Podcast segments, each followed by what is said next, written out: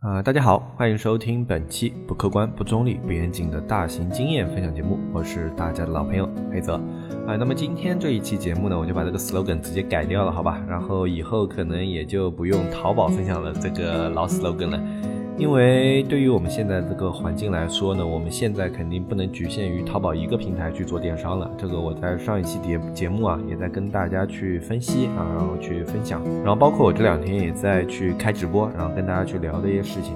直播呢会相对的聊得比较泛一点嘛，因为直播的过程中会有交流和沟沟通的一个过程，呃，所以整块讲的东西呢不是很连贯，但是里面呢会包含着更多的一些细节上的思考啊，因为比如说大家有一些很细节的一些问题的话，啊，在直播里面也会去跟大家讲嘛，啊，然后如果对我们这个直播感兴趣，然后还没有进入我们这个社区的，你可以去啊添加一下我们客服的微信，纸木电商的拼音加上阿拉伯数字二。啊，就纸木电商二啊，这就是我们现在的一个客服微信。我们每一期直播呢都会有这个直播通知群的，然后也是在西马上直播啊，或者你可以关注我们的账号啊，在直播的时候会有推送啊。但是直播通知群嘛，会提前通知一点啊，这样就是避免大家去错过直播。呃，其实整个呢，从一九年啊特殊时期一直到现在的话，我们做节目的内容呢。呃，也有在做，但是内容不是特别的多。呃，其实也是有一部分的这个环境因素在里面的。因为对于创业来说呢，啊，前面这段时间啊，整个这三四年啊，都是处于一个非常不理想的一个状态。那在这种状态下呢，呃，我们很难说哎去开节目，说去推荐大家去做哎现在去做什么新的项目啊，或者说去做什么新的尝试啊，哎，这个我们就不会在一种特别劣势的情况下要去跟大家去做这种。推荐，因为本身的话，经济啊，它是一个周期性的一个行为啊啊！大家如果平时有在做投资和理财的话，你可以看到，不管是股票市场啊、基金市场啊，还是说更稳定一些的债券市场啊啊、黄金市场啊，它都是有一个周期性的波动的。就哪怕是一些长牛趋势的一些东西啊，比如说像房地产，对吧？比如说像黄金。啊，它也是有上升趋势和下行趋势的，就哪怕在不断上升的过程中，它也是会有下行趋势的，它会有一个短暂的这个下跌。那么这个下跌呢，对于短期的一个周期来说，它就是一个非常大的一个风险。那么在这种经济周期走下的时候呢，我们明显感受到啊，就我们在呃前面这种时期，我们可以明显的感受到，不是一个创业的一个好时机，经济还有可能继续下滑的话，那么这个时候我们肯定不能说，哎，就是说我在预见到，我个人都觉得在未来啊，它应该是一个下行趋势的时候，我还疯狂的做节目是吧？去跟大家说，现在我们有应该有什么项目，应该可以去尝试，应该去做什么是吧？呃，其实我们前几年也有更新节目，但在节目里面我们更加。多的是跟大家互勉，就是说现在经济形势不容易啊，但是我们要做的呢是蛰伏和坚持，对吧？这是我们前两年做节目的时候呢，啊一直会跟大家讲的一个点。因为其实经济你得要去顺应周期的，如果你去逆周期的话，你在这种下滑周期的时候会亏损的特别多。就好像啊，如果说呃你再去买，我们通俗一点就讲买股票吧。那如果一个股票它在大的一个经济形势下，它是在走下行的话，你不断的买入就会不断的不断的亏损，是吧？所以我。预判这个经济周期，它是一个下行周期，那我就不应该在这个时候啊，去跟大家去聊太多的，就是说现在我们应该去创业啊这样的一些内容啊。但是我个人觉得，呃，就目前我们现在这个环境啊，在我们整体放开之后啊，一直到现在的话，呃，我们各方面的数据呢，啊，这个我在直播的时候也聊过啊，呃，各方面的数据呢，现在都是在回暖的，包括我们的进出口啊，我们的下滑曲线啊正在收窄，那么收窄呢？啊，它在经济上就意味着在往回暖的一个趋势开始形成了，就是，呃，因为基本上我要形成一个经济的转折，首先就是下跌的放缓啊。如果我的下跌速度一直在继续的扩大的话，那么就意味着我在未来的这个经济周期啊，哎，它还是有可能继续下跌的啊。所以肯定首先是一个下跌放缓的过程，对吧？那么下跌放缓之后，那么随之而来的才有可能是经济的回升和最后一个高速的一个增长。所以它都是有过程的。那么最近的话，有很多的东西啊，都已经开始出现了，就包括我们前面下滑的一些东西，啊，出口然后包括我们的一些顺差这样的一些数据呢，它都开始出现了这个下跌放缓的趋势。那么而且这个收窄的幅度已经非常可观了。所以我个人觉得呢，啊，即便我们这个经济啊前面遭受了重创，但是在这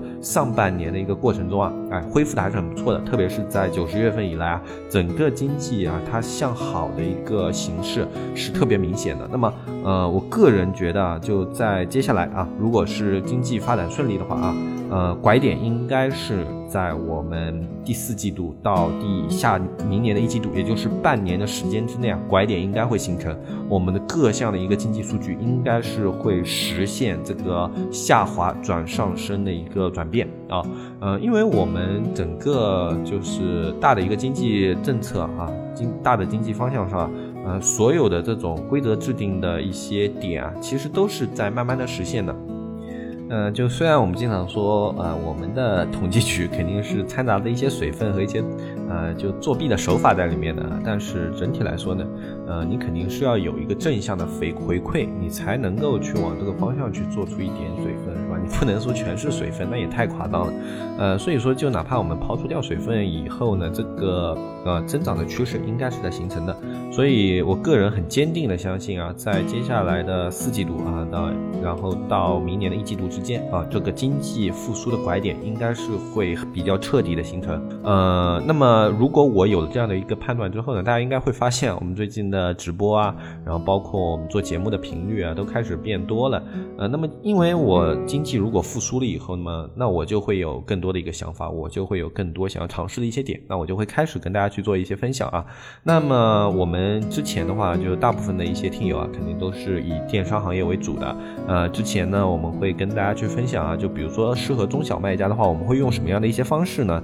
那么我个人啊，使用的是呃开多店的一个模式。那这个以前的一些老听友啊，一定是啊有印象的。这是我一直在做淘宝的一个最核心的一个呃，就是开店的一个思路啊，就是呃，我去争取头部的马太效应的话，就是如果我开一家店，我想要去做到头部，想去争取马太效应的那个巨大流量的话呢，我在这个往上冲的过程中，我需要投资的一个量是特别大的啊，就是我需要去呃花可能要数十倍的一个。呃，投入才有可能啊实现五倍的一个增长啊。然后虽然说这个增长了以后呢，带来的收益也很大，但是它相对于中小卖家来说呢，风险很高啊。就是说我获得这个五倍收益以后呢，它是很硬的，是吧？然后后面的投入呢，也不会说我一直要有这个十倍投入，它也会慢慢放缓。但是在这个冲的过程中啊，要承担的风险是很大的。所以我啊一直建议中小卖家呢，就是如果我已已经成功开了一家盈利啊，可能一万的一个店铺，那么我想。要给他一个更好的一个表现，就比如说我做到了四层级，是吧？就是很多的一些商家在之前淘宝环境好的时候是可以做到的。那么四层级以后，哎，可以做到，比如说像五层级、四层级的话，可以做到一万多左右的利润是有可能实现的。那么在这样的一个哎前提之下，哎。我觉得冲六层级太难了，那么我们应该选择的相对来说成功率更高，而且风险更可控的方法，就再开一家哎类似的店铺。然后我自己在当时做淘宝的一个巅峰时期的话，我是开了有我们最多的时候，我们同时有开过六家淘宝的一个店铺，就不计算其他的，只计算在淘宝平台的，我们最多时候有开过六家店铺，而且六家店铺啊。都是有比较稳定的一个盈利的，在当时就是有高有低嘛，因为因为你不可能每家店铺都是一样的。嗯，我自己印象里就以平稳时期来说，我不计算我当时这种店铺啊，它就是最高的一个峰值，这个不去计算。呃，计算平稳时期的话，当时。呃，好的店啊，它能够比较平稳的啊，就月的一个收入的话，能够达到一个六万左右的一个利润啊。然后差一点的店，在当时也能够基本上做到一到两万的利润。所以六家店当时加起来的话，呃，破十万的月利润的状态是非常稳定的。然后峰值的时候啊，呃，就能够做到几十万啊，就不是小几十万，是比较接近大几十万的，就五六十万啊。这个在峰值的时候。也是比较容易够到的，因为一年里面，比如说像双十一啊、六幺八啊这种这种月份，它肯定要比其他月份好嘛。然后在峰值的时候，就这种值是很容易达到的。然后这个方法我其实在以前做节目的时候，我分享给很多很多啊，就是一起去做淘宝啊，当时在创业的一些小伙伴啊，我们当时这就是我们主流的一个做法，在节目里面也提到了非常多。反正是老听友的话，对于这一套方法肯定是耳熟能详的啊，而且自己肯定也有尝试。就但凡你能做出第一家利润店来的话，如果你能够去复刻到第二家、第二、第三家，你会发现相对来说是简单的，对吧？因为复制一个呃成功的案例，而且这个成功你不是通过偶然，是通过一定方法做出来的话，那么这个的方法它就是能够稳定的复刻的，是当时，而且当时的条件就是淘宝是所有这种类目里面流量最大的，嗯，甚至可以说就是说百分之九十的流量当然都在淘宝。那当然我在淘宝里面开多店，它流量也是够分的。那么现在的话情况不一样了，就几家平台我们割据天下，是吧？抖音占一块啊，小红书占一块，淘宝占一块，然后拼多多占一块，然后啊像其他还有会有一些嗯乱七八糟的平台还会去占一块啊，比如说像京东啊，其他的一些电商平台会有，对吧？那么呃现在的话呢，就是我们想要去淘宝这一个平台去开多店的话，它流量已经不够了，我们要去争取这个流量的话，成本价值太高了。那这种时候呢，我们就应该去采取这个呃多平台的模式，但。说是多平台啊，就好像我得开五家店这么多是吧？啊，就五个平台开五家店这么多，但实际上它跟以前开淘宝的多店的底层逻辑是一样的。我用分散的相似的一个模式，在不同的平台啊啊去实现同一个店铺的一个内容啊。我们之前开多店啊，之所以推荐大家开多店的话，是因为我去开一家店的工作啊，可以覆盖掉其他，比如说两三家店或者三四家店的工作是可以覆盖掉的。就是说我这一部分的工作我是不用重复去做的，我只需要去一个，比如说上新啊，然后去设置直通车计划呀，那像这样的一些工作，我需要重复做一下。但呃，里面一些很繁杂的一些什么制作宝贝啊，然后。什么样的工作，我只要做一遍，我就能够同时产生四份效益。这也是我当时去推荐大家开多店的一个主要原因。那么现在的话，如果我们去多平台啊，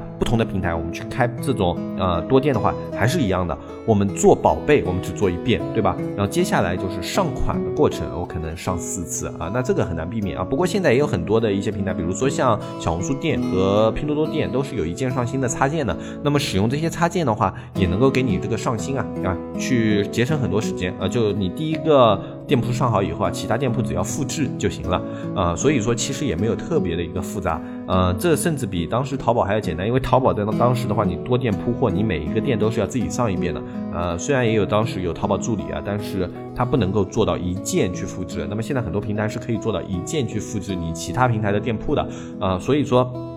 呃，相对来说，其实开多平台的多店铺呢，应该要比以前的这个淘宝了，它一个平台开多店的这个模式是要更简单的啊。那为什么我们要去采用这样的一个模式啊？呃，因为一个我刚刚说了，就是现在整体的一个这种平台流量啊，它是趋于一个分散的一个状态，对吧？那我想要拿到更多流量的话，那我去每个平台里面去开店，它的效率会更高啊。呃，这就好像我在淘宝，它如果说只占了整体流量的百分之二十的话，我开了五家店，你都只能从这百分之二十的流量里面去抢流量。那淘淘宝我本身啊，我现在商家还是很多，我的流量也不够分，所以它不可能给你说，哎，我。接下来你复制的每一家店，我都让你成功，是不太可能的。而且现在啊，随着它流量越来越少，它对重复开店的一个稽查应该会越来越严格，这肯定是一种趋势啊。就呃，我本身流量很紧张了，你还用这种多店模式来抢占我的流量的话，哎，那对我来说是不划算的。所以淘宝接下来对多店的一个打击呢，肯定也会更严格，是吧？这是一方面啊。然后另外一方面的话就是啊，我现在啊，我去做宝贝的话，不能绕过去的一个就是去做视频内容啊，就去。做主图视频啊，然后去做一些推广的内容视频啊，啊，这种我是绕不开的。但如果我只做了淘宝平台的话，我这做的这个内容就只能投放在淘宝平台，它只能在淘宝平台去引流去产生效益。但如果我同时开了呃四个平台店铺的话，我可以投淘宝的逛逛，可以投小红书的这种推荐种草，可以去投这个抖音啊，可以去自己做自己的抖音号，然后通过抖音号去给自己的抖店引流，这种都可以去做。就是说我做的一份工作，我可以在四个平台去产生啊这种平台里面不同的效益，甚至你想有京东店的话，去开个个人店也是可以。在京东现在也有自己的这种内部的一些这种视频平台，对吧？那那我都可以去投放了。如果我本执着于做淘宝这个平台的话，啊，我哪怕开了多店，我去投的这一份视频在淘宝里面也会因为你啊重复的去投啊，判定你这个视频是重复内容啊，从而顶多也就一个视频给你流量。那么在不同同的这种平台去投的话，你在每个平台都能够有拿流量的机会。这是现在去做多平台，也就是说我这个全媒体矩阵运营的一个另一个好处，就是你能够获取到更多的一个机会。那么这个机会的话，它只耗费你一次的工作量，而且不额外增加你的成本。那这个做法它就是非常划算的。呃，我个人创业的话，我会一直会去往这种中小卖家的这种。维度啊，去思考的会更多，因为我个人更加喜欢偏向于去做这种偏中间层级的东西，去给它复制它的成功。呃，不喜欢去往顶部去冲，因为我个人不太喜欢用这种大资金啊啊，然后去冲这种顶部的这种风险，我个人是不太喜欢的。因为呃，一旦失败，就意味着这一笔比较大的投资呢，它是完全没有回报的。那么呃，我更加喜欢这种风险的可控性啊，所以说我一一直以来都是喜欢做到一定的成功以后，想办法去。复制这样的成功，那现在的话，这个全局的运营模式，嗯，也是我对现在这个环境以及现在这种平平台流量分布的一种思考下来的一个最合理的一个方法。呃，因为大环境来说的话，我们处在拐点，不是上升期，就是说我们现在处于一个下降放缓到这个回暖，然后逐步上升的一个拐点，是吧？在这种时候，它还是不适合你什么大资金的去入场的，因为。在整个市场还没彻底回暖的时候呢，你有时候大资金你也激不起什么浪花，因为我们说天时地利人和嘛。其实有的时候大资金要产生效益的话，就得要是这个市场已经开始有一个比较快速的回升的时候，你的大资金你会感觉这个钱投下去的反馈会非常非常快啊。但是你在这种偏底部的时候啊，你去投入大量的资金，你会感觉到很吃力很难受啊，甚至觉得这一笔钱。啊，投下去有点打水花的意思，呃，所以我们呢，现在啊，就作为中小卖家来说啊，我们更加不能够承担失败的，因为可能很多卖家啊，呃，现在经过三年疫情，对吧，手上的这种子弹也不是太多了啊，储蓄量啊，啊，或者说能够借贷的额度啊，已经没有那么宽松了。那么这种时候呢，我们要尽量的去节约每一个子弹，所以我们要见到兔子才撒鹰，对吧？呃，第一个用最低成本的方法去啊。去保有自己的一个机会，然后在保有机会的一个前提之下呢，哎，能够实现呃，就最大化的去实现自己的利润。那么啊，尽量减少自己的工作，然后尽大最大化的去实现自己的利润，也就是说，我们拿流量的一个能力，是吧？那这就是啊，综合前面这些所有因素啊，考量下来应该采取的一种措施。呃，我觉得应该是有一些小伙伴们啊，是在有类似的方法在做的。呃，我之前开直播的时候，也有一些小伙伴现在是在同时做淘宝、抖店和拼多多的。对吧？那么也会有平台表现好，有平台表现差。那么当一个大的环境来临的时候啊，你就可以往你更好的表表现、更舒服的那个平台啊。去着重的投入精力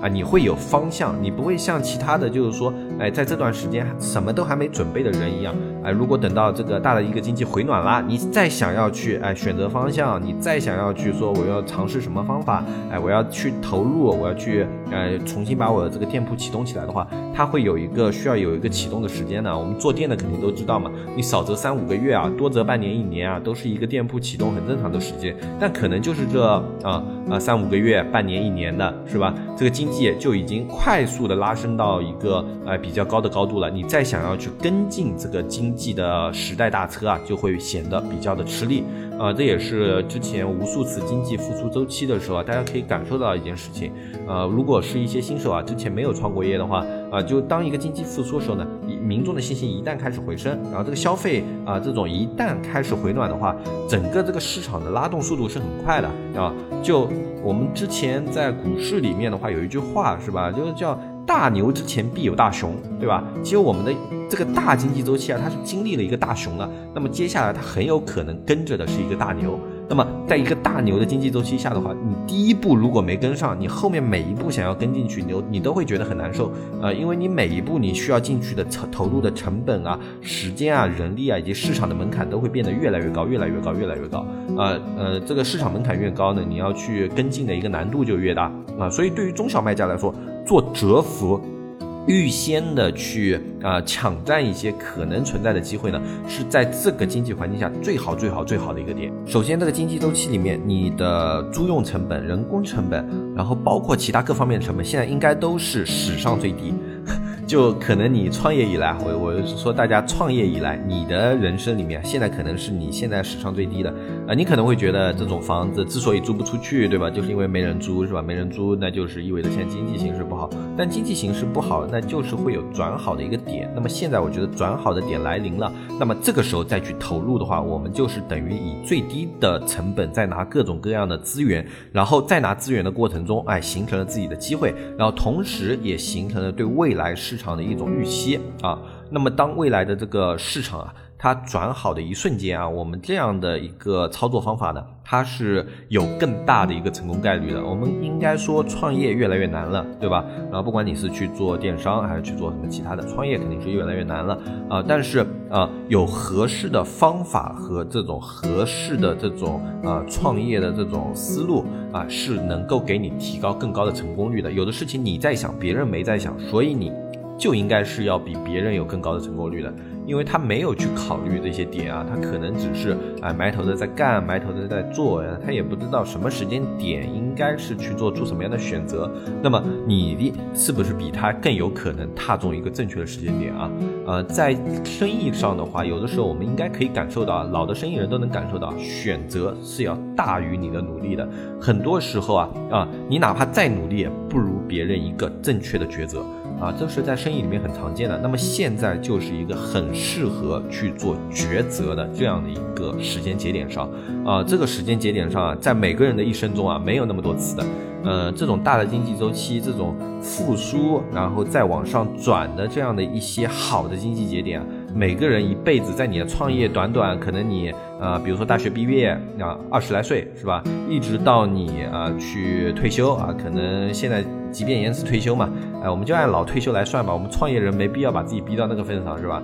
我们算你六十岁，是吧？呃这短短的四十年时光，你能经历两到三次这样的机会，是很难得、很难得的。我们虽然说我们现在处于一个这种经济的这种底部啊，但是。底部，它在经济学上不一定是坏事啊，就是说，呃，可能啊，我们这个经济是确实在下滑，但是对于那些你想要去寻求机遇的人来说，底部就是一个很好的入场时机。那么这样的一个点，在你人生的一生中，可能顶多也就两到三次的这样的一个点啊，甚至有一些年纪比我更大的一些创业人，哎，你想想看，在未来可能你也就还有机会碰到个一次的这样的一个时间节点的话啊，现在就在你的面前。这样的一个可以主动去选择命运，可以去抉择你未来的一个时间点，错过了，那么可能在未来，那真的就是错过了。你再回头看啊，就是说。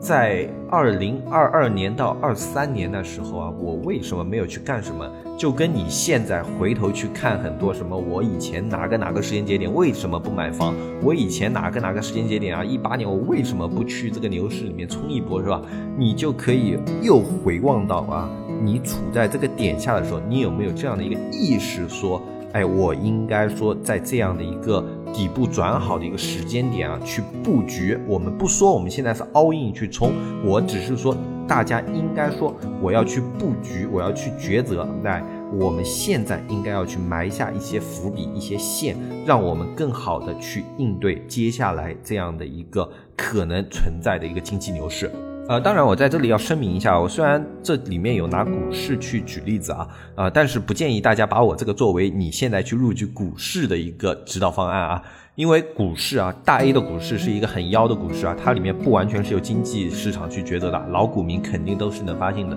我们大 A 它不是一个说全。靠这个呃经济面去决定的一个股市市场啊，所以不要拿我这个话去对应股市市场去决定什么。你现在大额的去进股市啊，呃，这个这个不要去啊。这个如果说啊我的话让你产生这种曲解的话，我觉得你还是要理性的面对一下啊。因为我们大 A 里面的话，你要去考虑的因素是很复杂很多的啊啊，不要把它去作为一个股市的指导方针。我只针对于我们一个大的一个经济面啊去说这些点啊，我。说到这的话，我突然呃就发现我会不会就是里面用了一些股市的例子，会对大家产生这种错觉啊？呃，不要去把我这个作为你现在去理财投资股市这样的一些指导方针啊，不要去做啊。我指导的是大家在大的经济环境下，我们现在创业应该去选择的一个方向，好吧？啊，是这样的一个意思啊。我在这个节目的后面去明确一下。呃，然后在这样的一个时间节点上，我相信可能有的人听下来肯定是有自己的思考的啊，你可能也会去考察，哎，现在我们现在是不是真的处在一个复苏期了？你也可以去看各种各样的数据，现在外面很多的，哎，就包括现在这种美债跟黄金的走力是吧？然后包括我们国内各种各样的一些数据，消费方面的啊，进出口方面的，投资方面的，三驾马车嘛，对吧？这些方面的一些主要的宏观数据，你都可以去看。绝对都是已经开始形成这种或者收窄或者交叉的这样的一些数据形态了，啊，所以我个人特别看好在接下来形成逆转，呃，我一个人说了也不算是吧？这些东西你们都可以自己去看，自己去了解，只要有心的话，在网上都是可以搜到相关的数据的，是吧？呃，现在嘛，我也建议大家，就相对来说更严谨一点嘛，对吧？呃，我不能说什么是什么，是吧？我说现在在逆转，现在在收窄就收窄啊，那那不是，对吧？你们自己去查，自己去查，自己去看。是吧？去看这样的数据，啊，嗯，我们在网上去听到各种消息的时候，也不要就是这种，哎，唯这种大 V 论是吧？或者说唯权威论啊，就有的人会觉得嘛，就是说你在互联网上能够去发声的，能够去说一些东西的，就想想必是更专业一点的，就听了以后也不去论证啊。我个人还是比较喜欢论证的，我也希望大家能够养成这样的一些习惯啊。那我去跟大家讲了这些数据以后呢，你们也可以自己去看一下，对吧？我们是不是处在这样的一个经济环境之下啊？这些都是你们可以自己去印证。的一些东西，嗯，然后在节目的最后的话，我之前有在直播的时候啊，我听到有一些听友在说，就是说现在去做啊这些，就类似于像抖音啊、拼多多啊这种有点没方向。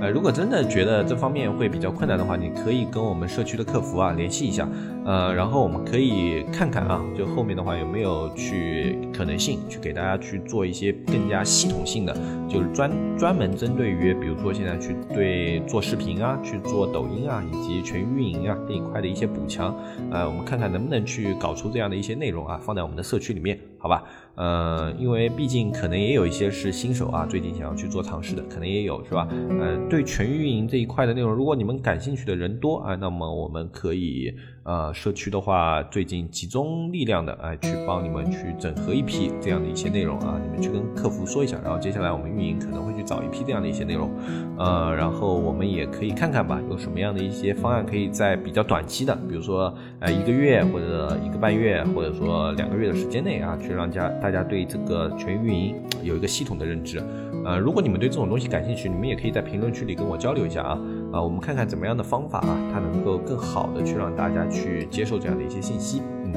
呃，那么今天这一期节目的话呢，我们就跟大家去聊到这里吧。呃，如果想要去添加客服微信的话，微信是纸木电商的拼音加阿拉伯数字二啊。我在节目的开头也说过，就纸木电商二啊，这个微信就是我们社区的客服微信啊。那么今天这期节目的话，跟大家聊到这里。过两天的话，可能还有直播，我们在直播的通知群里面呢也会有通知。